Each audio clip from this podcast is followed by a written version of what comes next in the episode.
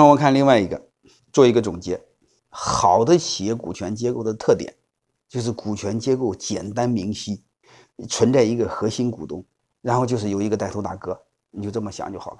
嗯，还有一个呢，股东之间呢资源是互补，股东之间信任合作。这个现实中你很容易找团队，嗯，找找对标。你看现实中的团队，我们你学过的真正的团队，什么马云、马化腾，嗯，历史上的团队，刚才我谈到我唐僧。嗯，那团队还有一个刘备三兄弟，这都是经典的团队。你看，有当中一定有一个老大，弟兄之间配合特默契，然后弟弟兄之间能力有互补，特别是唐僧师徒四人，是吧？是一个经典的团队。但是宋江团队不行，宋江团队是一个草台班子，他们之间是没有信任和合作的。你因为那些弟兄们呢，只想落落落草为寇，大碗喝酒，大碗吃肉，嗯，这就是他的理想。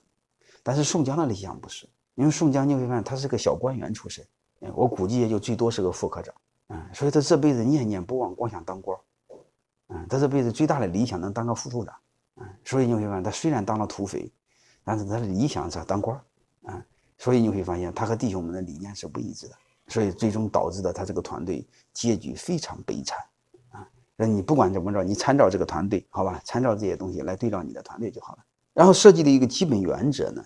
大家这么思考一下，就是发展的初期呢，一定要和投入对等，就是谁投的能力多，谁投的钱多，原则上股份要占的多一些。而且刚才我说过，啊，人要占大股，钱占小股，啊，然后过程中呢，要和投入对应，要和业绩对应，你就不能再和能力对应了，因为这个能力在。通过时加时间，一定要带来业绩。如果给他的能力又给他时间，他没带来业绩，说明他是个水货。所以这时你要根据业绩来调整他的股份。啥意思呢？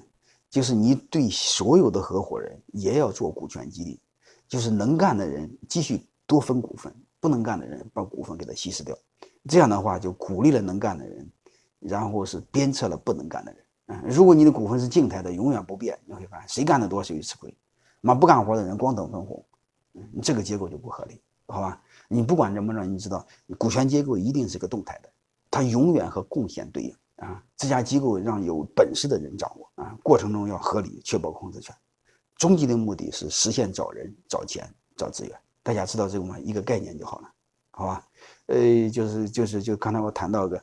呃，顺便谈了谈，如果真找投资人怎么合伙？投资人的合伙很简单一个道理，投大钱占小股啊，合伙人是投小钱占大股啊，就这么简单，你硬写就行。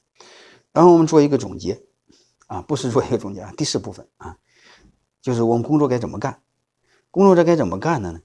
再给大家谈一个啊，然后大事呢，大家一起说了算；决策的事呢，选一个代表说了算啊，通常叫执行董事，嗯。稍微稍微有点规模呢，你可以叫董事会。另外呢，日常经营的事儿，总经理一个人说了算。你们千万别屁大的事儿，所有的股东都一起开会，这是不可以的。有些人就不明白，说不管什么事儿，股东都要一起开会，然后大家都要同意，不同意就办不了。你要这么弄的话，你自己等于大股东，你自己挖个坑把自己给弄死。你所有的屁大的事儿，大家一起商量，让如果让所有人都同意这个事儿才能办，你会发现一个现象：任何股东都有否决权。任何股东一旦都有了否决权，就出现一个现象：你再大的股东和最小的股东权利本质是一样的，那你不傻吗？所以怎么办呢？就是按规则来，啊，你公司的特大的事你就是面临的公司的这个结构啊、买卖冲租、公司的公司公司的兼并收购冲租啊，或增加新的股股东，啊，那叫大事大家一块说了算。公司的决策让执行董事一个人说了算。或者董事会说了算，日常的经营总经理一个人说了算，在日常经营过程中，大家没有股东身份，只有员工身份，你能干干，不能干，他可以总经理可以把你给干掉，你必须听总经理的。那你不能说你是股东，股东是开股东会时才是股东，日常经营没有股东身份这一说，全是员工，啊，我们千万别把概念搞混了啊！有时候你会发现这个概念如此简单，我们就容易混。不开股东会，你怎么是股东呢？公司日常经营就是总经理和员工啊。你比如你在你在公司，你是一个科长，啊，你在政府部门是个科长，啊，回家你是丈夫，对吧？你不能说你在是个当了个小官回家你这个在办公室你这个科长哼哼哼的，然后回家你你你你跟你老婆说话按按科长的身身身份说话，你不按丈夫身份说话，你你老婆不弄死你，有病啊你，对吧？回家你是丈夫，在单位你是身份，所以你会想什么时候你是董事，什么时候你是股东，什么时候员工，你得搞明白，你不能给错位，你错位你不有病吗？啊我们有时候在这儿犯犯事犯事的人多了，啊还有一个股东傻了吧唧的说，我们既然股东都不拿工资，那不干活的股东是不能拿工资。你干活的股东是员工，怎么不能拿工资呢？因为工资是给发给员工的，是吧？我不知道大家明白不明白这个道理。自古一句话，你在什么山唱什么歌，你干什么活拿什么钱。你说投资人就得分红啊，你说合伙人又有干活，有一部分投资，有一部分干活，那你又拿工资又分红。就非常简单。作为员工来说，他没投资不能分红，但可以拿工资，啊，所以这个不能混了。这是怎么干活啊？然后把刚才我说的写到章程当中，或者写到章程的协议当中，啊，章程的董股东会决议当中都可以。你切记记一句话，就把感情所有的利益、兄弟情谊都放到规则当中去。嗯，不要用兄弟感情来追求共同利益，要用共同利益来追求兄弟感情。那再说白了，公司里边不讲感情，不讲情义，只讲规则。我们看最后一个，怎么散伙？怎么散伙？提前要写写清楚，好散才会好合，不是好合才会好散。就说白了，两个人结婚，先把怎么离婚说清楚，然后再结婚。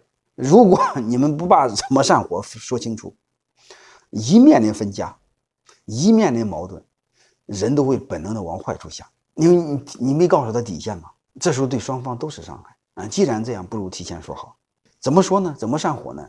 提前说好，要么和时间锁定，要么和业绩锁定，要么双重都锁定。